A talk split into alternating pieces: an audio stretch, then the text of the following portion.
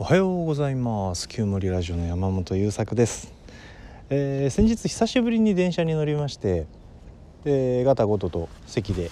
揺られながら本を読んだりスマホいじったりしてたんですけど向かいの席に座ってる人たちがね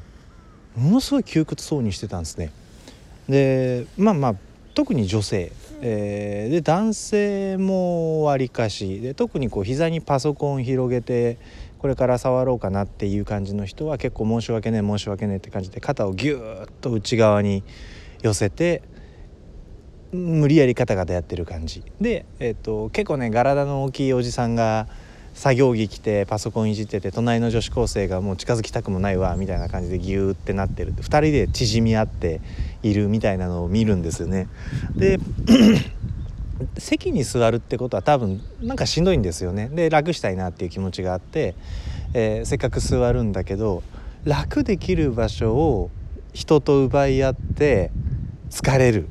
みたいなことが起こってるんだなと思うと非常にね興味深いなというふうに観察をしていました。で今日シェアしたいのは電車の座席とかあと満員電車なんかでも使える技なんですけどその場にいても体の疲れを最低限に抑えるテクニックというのがあるんです。これ誰でも使えるしあの一瞬でマスターできるので是非やってみてください、えー、何するかっていうとね席に座ってたり満員電車でぎゅうぎゅうのすし詰めになってたりするじゃないですか。でそうするとえー、人ってね無意識的に自分の世界を守ろうとするんですよね。で隣の人たちの世界に、まあ、踏み込みたくないっていう気持ちもあるだろうし踏み込まれたくないという気持ちもあるだろうからいろいろ理由はあるんだけどとにかく周りと境界線を敷きたくなる。で周りの世界がここまで押し寄せている自分の世界はこれだけしかないと思いながら縮こまっていくんですよ人間って。だからででででだでその縮こまる運動がしんどいわけですよね。体の筋肉たちがぎゅーっと骨を、えー、曲がる方向とか曲がらない方向に無理やりぎゅーっと締め付けてそれ以上締め付けたって意味がないのにさらに縮こまろうと縮こまろうと体をぎゅーっと内側へ内側へ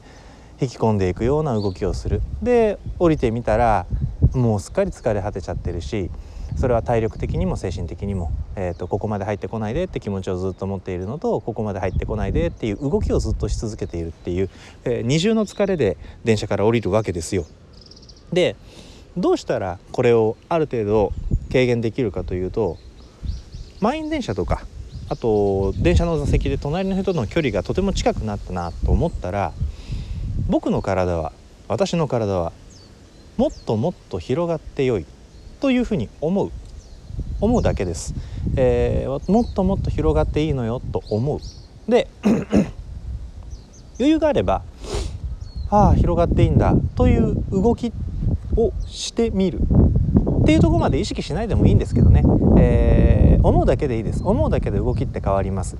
えー、信じられないだろうけどでも縮こまってる時もそれ以上入ってこないでとかあそれ以上なんだろう、まあ、世界がこんなに狭いって思うと体縮こまってるんですよね。先に思ってるのよね僕ら。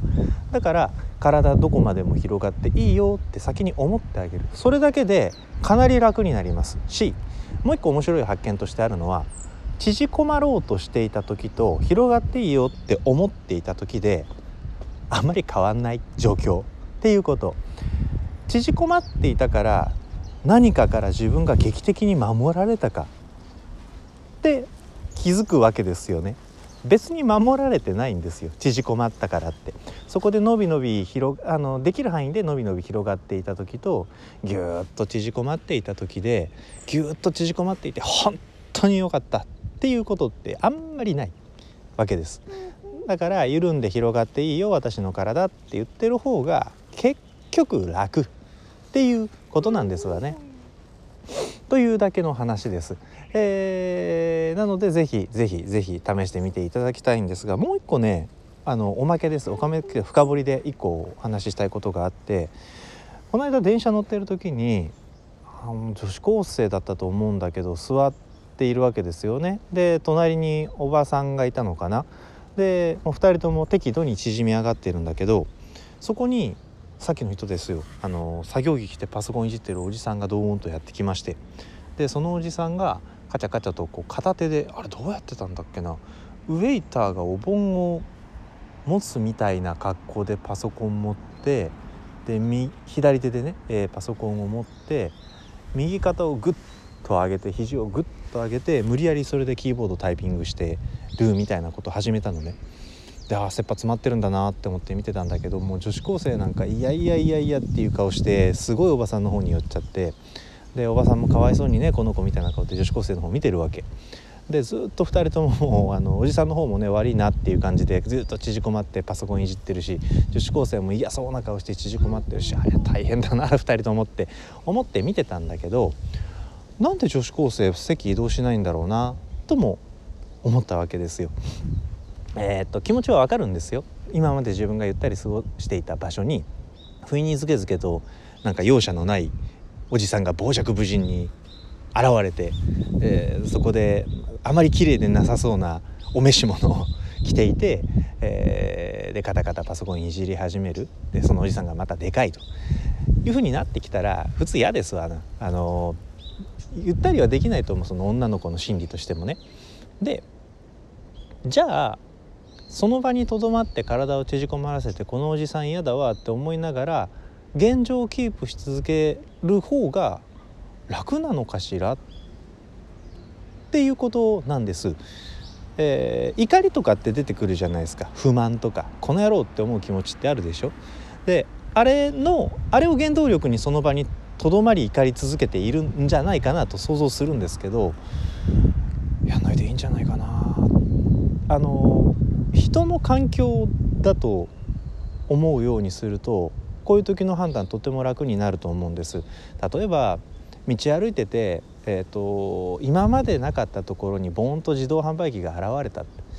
なんかちょっといつも通ってたルートが少し圧迫されて鬱陶しいなって思うんだけどそのうち風景になっていくじゃないですか。だし別に自動販売機のこと憎んだり恨んだりってしないでしょ。環境ってそういうもんですよね。ああもうしょうがねえなって。割り切っちゃう。で割り切っちゃったら自分がルート変えるってことするでしょ。これが対人になったり、えー、でその人でも